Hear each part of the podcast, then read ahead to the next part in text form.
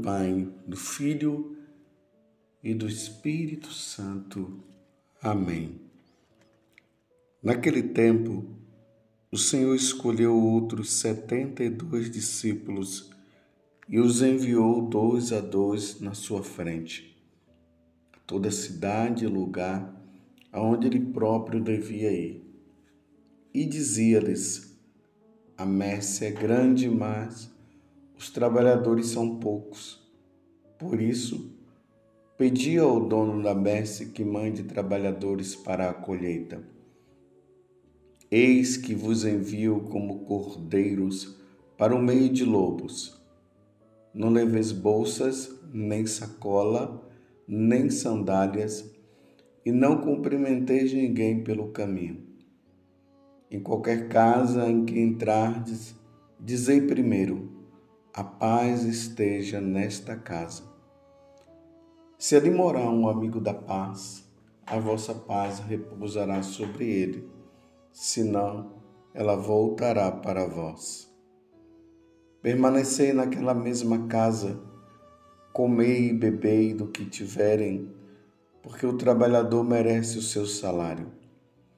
Não passeis de casa em casa quando entrardes numa cidade e fordes bem recebidos, comei do que vos servirem. Curai os doentes que nela houver, e dizei ao povo: o reino de Deus está próximo de vós. Mas quando entrardes numa cidade e não fordes bem recebidos, saindo pelas ruas, dizei: até a poeira de vossa cidade, que se apegou aos nossos pés, sacudimos contra vós. No entanto, sabei que o reino de Deus está próximo.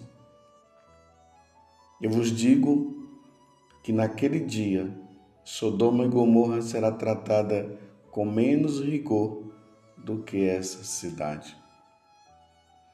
Palavra da salvação Glória a vós, Senhor. Meus irmãos e minhas irmãs, hoje a igreja celebra essa memória facultativa deste grande santo que se tornou no Brasil um santo muito popular, São Benedito. São Benedito ele ouviu o chamado de Cristo e abraçou decididamente a humildade, o serviço e a caridade. Três coisas essenciais na vida nossa para que realmente nós sejamos santos: o serviço, a caridade, a humildade. Ninguém se torna santo sendo orgulhoso. E São Benedito era muito humilde, de uma humildade, de uma simplicidade muito grande. E estava sempre disposto a ajudar o próximo. Mas, claro, dentro de uma vida com Deus. Não é a caridade pela caridade não é fazer o bem pelo bem, não é fazer o bem para o proveito próprio, mas fazer o bem por amor a Deus. Era assim que era São Benedito. Ele nasceu na Sicília, Itália, mas era filho de escravos, vindo da Etiópia. Fez-se eremita franciscano. Não sei se vocês sabem, o eremita é aquele que leva uma vida solitária. Ele vive uma vida de penitência sem vida comunitária. Não tem vida comunitária. É uma vida totalmente voltada para Deus na oração e no trabalho. Mas, naquele tempo, o Papa pediu que todos os eremitas franciscanos tivesse uma vida mais comunitária. Então, ele volta e começa a viver a vida de franciscano. Depois passou a viver num convento da ordem, porque, diante do pedido do Papa, ele passou a viver no, no convento, dedicando-se a serviços humildes. Ele ocupou o cargo de superior. Chegou até a ser superior. Mas depois voltou a servir com humildade e a mesma naturalidade de sempre. Olha só, ele tinha um cargo de superior Provavelmente para São Benedito não foi fácil ter que viver assim. Porque ele queria viver sempre a humildade, uma vida humilde. Mas depois que ele cumpre o seu serviço e cumpriu bem, ele era superior, mas ele vivia como superior no serviço, como sempre Jesus pediu. Depois ele volta a humildade, a vida simples, é, de, traba de trabalho, ele gostava de trabalhar na cozinha e tudo mais. Os santos sabem ocupar seu lugar. Não quer grandes coisas.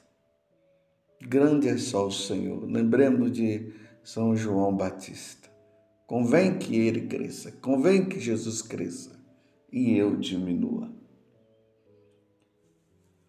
Fui sempre amigo dos pobres.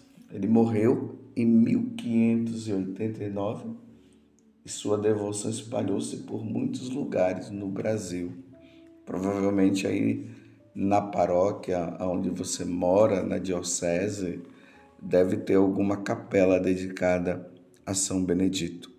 Que a vida de São Benedito me ajude e ajude você a trilhar esse caminho de santidade.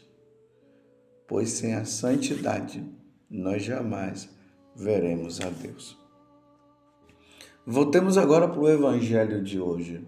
Estamos no capítulo 10, do versículo 1 até o 12 do Evangelho de São Lucas, pois é este Evangelho que nós estamos vivendo, experimentando, ouvindo durante a semana. E hoje Jesus envia os 72 discípulos. Então Jesus tinha 72 discípulos, dos 72 ele escolheu os 12 que se tornaram os apóstolos, e é interessante que Jesus nunca mandava os discípulos sozinhos eles tinham que ir dois a dois. Nós vemos aqui toda a narrativa de como Jesus queria que os discípulos fossem. Lembrando que a messe ela é muito grande, mas os trabalhadores são poucos. Então, Jesus fala: Pedi ao Senhor da messe que envie operários à sua messe. Meus irmãos, nós estamos vivendo um tempo em que nós precisamos pedir a Deus que envie para a sua igreja vocações e vocações santas. Acabamos de ouvir a narração da vida de, de São Benedito. A igreja necessita, meus irmãos, de santas vocações, de homens que se dediquem inteiramente ao serviço do Senhor, de sacerdotes santos. Porque hoje nós vivemos uma crise tão grande dentro da igreja, que a única forma de, de salvar a igreja, mas abro um parênteses, aqui salvar a igreja, eu estou dizendo de forma. É, em forma de metáfora, porque a igreja não, não vai terminar, não vai acabar, porque as portas do inferno não prevalecerão contra ela. Mas no sentido de que precisamos de homens que sejam dedicados ao serviço da salvação das almas. sacerdotes que não vivam, não vivam preocupados em salvar o seu corpo, que vivam preocupados com o bem-estar deles, mas que tenham um desejo de salvar almas, de ensinar, de ensinar a sã doutrina, a verdadeira doutrina. Porque hoje está bem visível. Já não há mais um ensinamento limpo, puro das Sagradas Escrituras, dos ensinamentos de nosso Senhor Jesus Cristo. Cada um fala uma coisa. É um mau testemunho muito grande por parte de nós sacerdotes. E veja que eu estou me incluindo, meus irmãos. Eu não posso me colocar como o puro e o santo. Tenho muito que melhorar e como eu preciso melhorar. Mas precisamos de, de sacerdotes que adorem Jesus Eucarístico, que se confessem com frequência. É lamentável, mas tem muitos padres que não se confessam, talvez uma vez por ano, quando tem a reunião do clero. São sacerdotes dedicados, que reconheçam os seus pecados e que estejam prontos também para exercer o ministério de perdoar os pecados. Sacerdotes de confessionário, sacerdotes do púlpito, mas sacerdotes também do confessionário. Devotos de Nossa Senhora uma vocação sacerdotal não vai para frente se não tiver devoção à Virgem Maria. Sacerdotes que se refugiem no coração materno de Nossa Senhora, que busquem Nossa Senhora, que rezem o terço, que reservem o tempo para rezar o terço. Sacerdotes que leiam a vida dos santos para alimentar a santidade através da vida daqueles que se dedicaram inteiramente a nosso Senhor, sacerdotes que queiram ser santos. Porque o sacerdote que quer ser santo, ele santifica a sua comunidade, a sua paróquia. Sacerdotes que rezam, que levam horas e horas rezando, mas que trabalhem também. Sacerdotes que celebrem bem o sacrifício da Santa Missa. Meu Deus do céu, não estou dizendo que eu rezo bem, porque rezar bem a missa só no céu, né?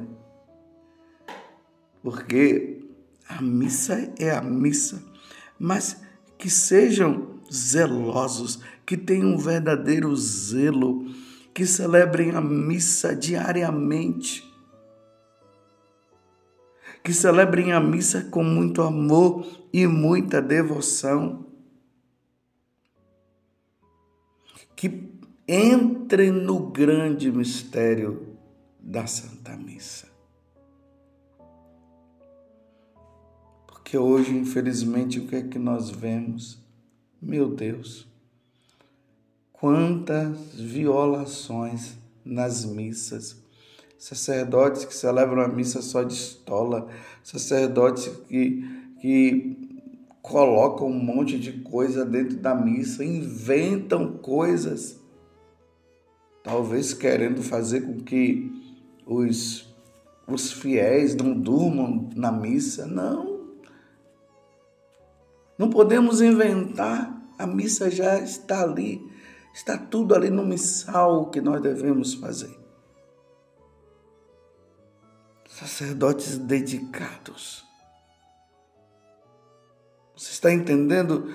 Por isso eu peço, rezem, rezem por nós. Por quê, meus irmãos? Como é que as pessoas irão se santificar? Como é que as pessoas vão ser santas? Como é que as pessoas vão olhar para Deus? Como é que as pessoas vão querer Deus se não tiver bons sacerdotes que ensinem e que sejam dedicados? E Satanás sabe muito bem disso. No livro do Apocalipse diz que pouco tempo lhe resta e realmente falta pouco tempo para ele para ele ocupar o lugar que ele precisa ser ocupado lá no inferno. Mas como ele sabe que falta pouco tempo para ele, ele está fazendo de tudo para que os sacerdotes não cumpram a sua missão ou cumpram a sua missão segundo os desígnios satânicos. Me desculpe eu dizer assim. E aí nós vemos tantos pecados, tantas exposições, cada dia uma novidade nova. Claro, se é novidade, já é nova. Mas novidades que não condiz com os evangelhos, que não condiz com o que o Senhor ensinou, como ele agora está aqui enviando os 72 discípulos e, e dizendo como é que eles devem ser sacerdotes vaidosos, preocupado com o cabelo, preocupado com o rosto, sacerdote colocando maquiagem para fazer, para estarem na missa e diante das TVs, para estar com uma cara bonita, sacerdotes bombados, preocupados com o corpo, mostrando que tem um corpo forte. Essa não é a preocupação dos sacerdotes. Sim, devemos ter boa saúde para exercermos bem o, o ministério sacerdotal, mas não nesta preocupação exagerada Sacerdotes que fazem unhas, preocupados com as unhas, com roupas de marca, que já não usam nem mais as vestes clericais, que, está, que é exigida lá no, no, no Código de Direito Canônico. Ela vai falar que a roupa do sacerdote é a roupa eclesial, é a roupa eclesiástica, é a batina ou clérigno. Sacerdotes com os seus guarda-roupas cheios de roupas de sapato e tudo mais. Já não há aquela preocupação real com a salvação das almas. Eu não estou falando isso para falar mal dos sacerdotes, porque se eu falo mal dos sacerdotes, estou falando de mim também, porque eu sou sacerdote, mas estou falando isso para que você possa rezar e rezar e rezar muito, muito, muito, muito por nós. E nem estou dizendo para você ficar expondo os pecados dos sacerdotes e falando isso e falando aquilo, mas estou dizendo rezemos preciso rezar. Por isso que Jesus está dizendo: rezai ao Senhor da messe que envie operários, operários santos, sacerdotes santos. E aí nós devemos olhar também para os seminários, que os professores sejam sacerdotes, sacerdotes bons, que ensinam os seminaristas a serem santos porque os, os seminaristas precisarão olhar para os sacerdotes para poder se espelhar neles, na vida deles. Então, nos seminários, que tenham bons e santos sacerdotes que ensinam. Porque a igreja também precisa de sacerdotes intelectuais que ensinem os seminaristas a sã doutrina para que eles possam depois levar a sã doutrina para os seus fiéis. Mas que sejam sacerdotes como o São João Crisóstomo, o São Santo Tomás de Aquino, Santo Agostinho e tantos outros, porque é uma vocação ensinar. Mas que sejam humildes e santos. Santo Tomás de Aquino colocava a cabeça dele no sacrário e pedia a Deus sabedoria. Embora ele tivesse tanta sabedoria, a humildade dele era tão grande que era assim que ele fazia e ensinava bem. Rezemos, meus irmãos. Diante do que Jesus está pedindo, rezemos, porque a igreja precisa de bons sacerdotes, sacerdotes santos. Porque uma paróquia com um sacerdote que não leva a sério a santidade será uma paróquia que terá tendência a se destruir e a ter fiéis que não estão nem aí para Deus. Mas uma paróquia do naipe de São João Maria Vianney, meu Deus do céu, é o ideal. É o ideal. Sacerdotes santos, fiéis santos. Louvado seja nosso Senhor Jesus Cristo, para sempre seja louvado, e a sua mãe, Maria Santíssima.